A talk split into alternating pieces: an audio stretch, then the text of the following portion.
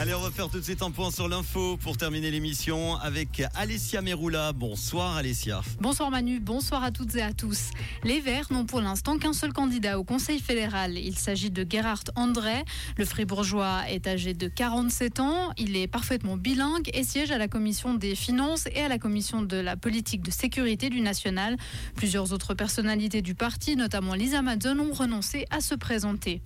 Quelques 150 collaborateurs des rédactions romandes de Tamedia ont débrayé aujourd'hui à Lausanne. Ceci suite à l'annonce la semaine dernière de la suppression de 28 postes dans les rédactions de 20 minutes, le matin.ch et Sport Center. Le rassemblement a débuté en fin de matinée à la gare de Lausanne. Un cortège formé d'environ 100 à 150 collaborateurs a ensuite rejoint la Tour Eddy Presse. À l'international, à Paris, la police a tiré et grièvement blessé une femme dans un train de banlieue. Les faits ont eu lieu en début de matinée. La police a été prévenue par des appels de passagers mentionnant une femme intégralement voilée qui proférait des menaces. Elle aurait prononcé plusieurs fois la Akbar. Israël continue d'avancer à Gaza. Des combats féroces au sol avec le Hamas ont lieu dans la bande de Gaza. C'est ce qu'a affirmé aujourd'hui l'armée israélienne. Celle-ci avance lentement au milieu des ruines du territoire palestinien. Si cette progression donne lieu à d'intenses combats au sol, il est impossible de fournir des bilans humains de sources indépendantes.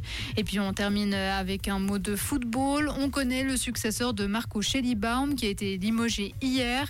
C'est Alessandro Mangiarati qui a été nommé entraîneur d'Hiverdon Sport. Le technicien a joué d'une bonne connaissance du football suisse. Il a notamment dirigé Chiasso, les Young Boys M21 et Vaduz.